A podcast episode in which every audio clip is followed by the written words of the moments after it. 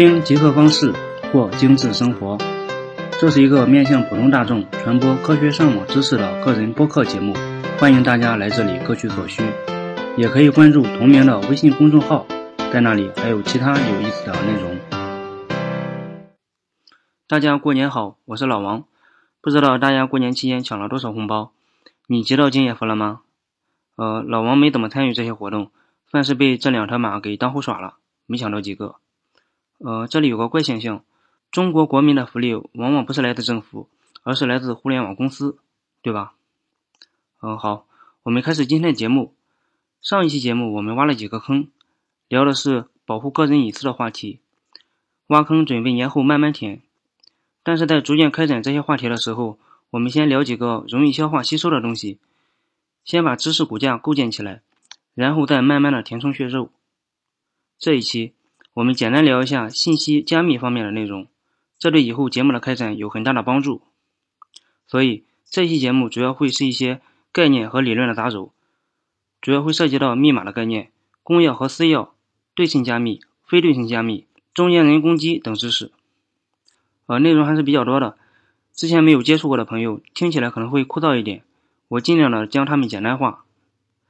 但是我相信你坚持听完这期节目后。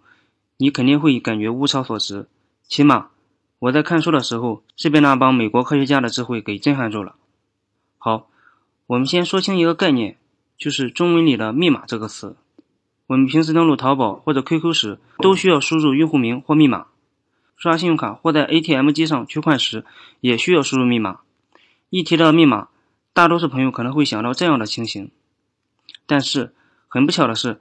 上面提到的密码跟咱们这期节目聊的密码是完全不同的两回事儿。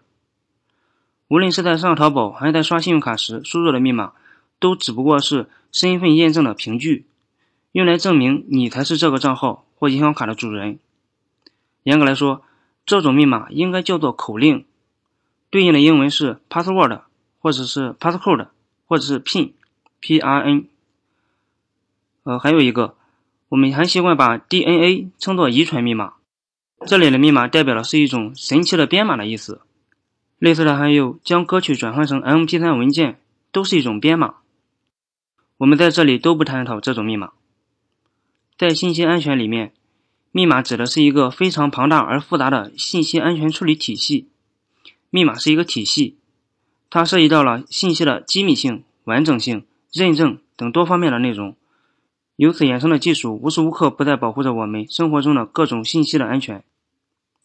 说起信息通信，咱们第一时间想到的可能是 QQ、微信、短信的这样的方式。呃，的确是这样。我们发送的信息通过网络发送到了朋友那里。你要知道一点，我们的网络是不安全的，因为网络诞生的目的只是信息传递，把数据从一端成功发送到另一端，这就完事儿了。数据的安全性问题是后来的事儿。实际上，数据在网络上传递会发生很多问题，会丢包、会延迟、会被截获，还会被修改，并且在网络里，你很难证明你就是你，对吧？你给你的朋友发送一个信息，实际上是经过了网络上无数个节点才到达朋友那里，这期间可能会经过多台别人家的路由器、代理服务器、政府运营商等。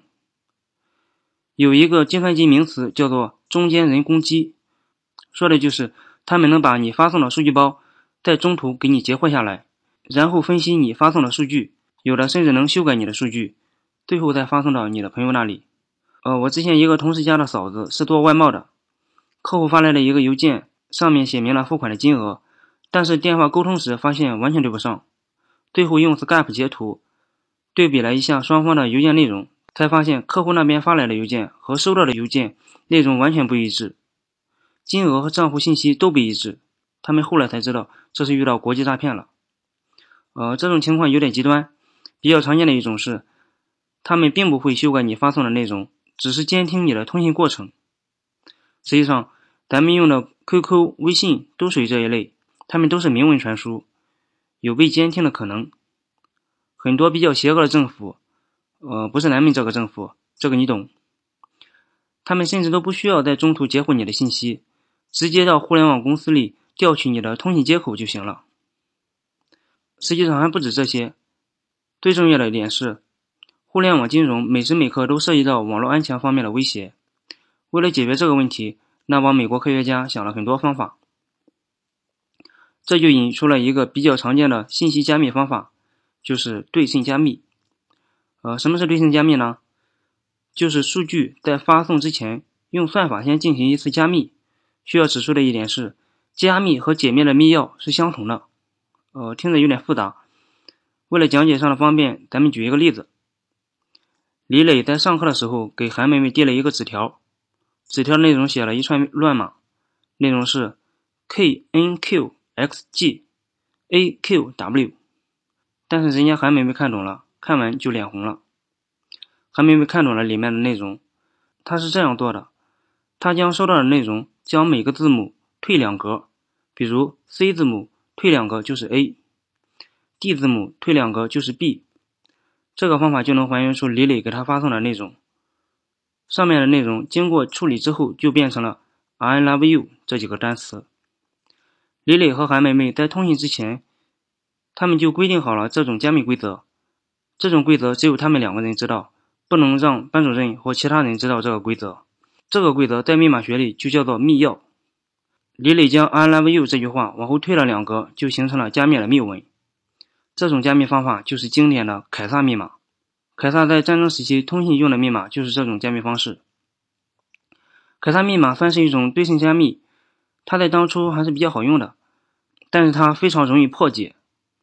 还有一个问题，如果李磊和韩梅梅隔得非常远，远到只能在网络上通信，那么问题来了，他们如何将这个规则，也就是密钥传递给对方呢？我们刚才说了。我们使用的网络是不安全的，班主任可能就在中间担任中间人攻击的角色。我们可能会想，那就得找一个安全的网络，将这个规则传递给韩梅梅。那么另一个矛盾又来了，我们找不到一个绝对安全的网络。如果能找到一个绝对安全的网络，那他们两人为何不直接用明文通信？干嘛还要进行加密呢？对吧？实际上，这就是对称加密遇到的问题。加密和解密的规则是相同的，一旦加密的密钥被破解了，那么解密就变得相当简单。呃，这里我们只是简单说了一下对称加密的原理，实际上现在的一些加密算法还是比较安全的。目前常用的对称加密算法有 DES、3DES、AES 等，有兴趣的朋友可以研究一下它的原理。接下来登场的就是非对称加密了。1976年。两位美国科学家迪菲和赫尔曼提出了一个崭新的构想，他们声称可以在不直接传递密钥的情况下完成解密。这个算法启发了很多科学家，人们认识到加密和解密可以使用不同的规则，只要这两个规则之间存在某种对应关系即可。呃，又有一点复杂，咱们先说这个过程，然后再举例子。整个通信过程是这样的：第一，甲方生成两把密钥。公钥和私钥，公钥是公开的，任何人都可以获得；私钥则是保密的。第二，乙方获得甲方的公钥，然后用它对信息进行加密，加密完成后发送给甲方。第三，甲方得到加密后的信息，用私钥进行解密。呃，咱们还是再举一个例子，就好像有一把比较奇葩的锁，它有两把不同的钥匙，其中一把钥匙用来锁上这把锁，注意是锁上这把锁。另一把钥匙用来打开这把锁，就是解开锁。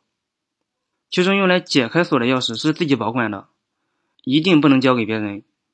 另一把锁上这把锁的钥匙可以分发给其他的朋友。回到韩梅梅身上，韩梅梅提前把这个锁上这把锁的钥匙发给李磊。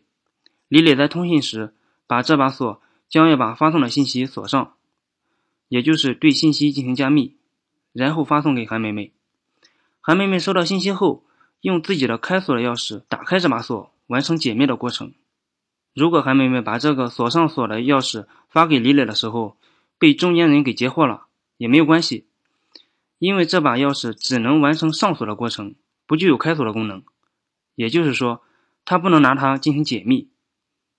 给这个锁锁上的钥匙就是加密密钥，也称公钥。对应的，打开这把锁的钥匙就是解密密钥，也称私钥。你像咱们在开通网上银行时，银行给的那个 U 盾里面存的就有私钥。在计算机中，加密密钥和解密密钥是天生的一对，它是由一定的算法生成的，一次同时生成加密和解密两个密钥。呃，这里注意一点，加密密钥和解密密钥之间是没有任何关联的，也就是说，通过加密密钥是无法推算出解密密钥的。如果真的能通过加密密钥推算出解密密钥，那就证明这个算法是不安全的，应该立刻抛弃它。呃，目前互联网中正在使用的非对称加密算法是 RSA，它是比较强健的，目前没有被破解的可能。由于咱这个节目是音频节目，不可能讲得太深入。计算机中非对称加密的过程是比较复杂的，涉及到的数学知识比较多，有曲余运算、数论知识、欧拉定理等等。在网易公开课上有一个叫做“现代密码学”的课程，讲的还不错，有兴趣的朋友可以去学习一下。我在极客方式微信公众号里还放了一些加密方面的文章，回复“加密”就能看到这些文章。呃，好，这期节目我们简单介绍了一下计算机密码方面的内容，涉及到了公钥和私钥、对称加密、非对称加密和中间人攻击等知识，希望你会喜欢。如果对你有帮助，也可以对老王进行一下小额赞助，让我有动力创作出更好的原创内容。你想了解更多内容的话，也可以关注极客方式的微信公众号。在那里还有其他碎片的知识等着你，你也可以加入我们的极客方式微信交流群，在那里我们可以一块聊聊技术。好了，这就是本期极客方式的全部内容。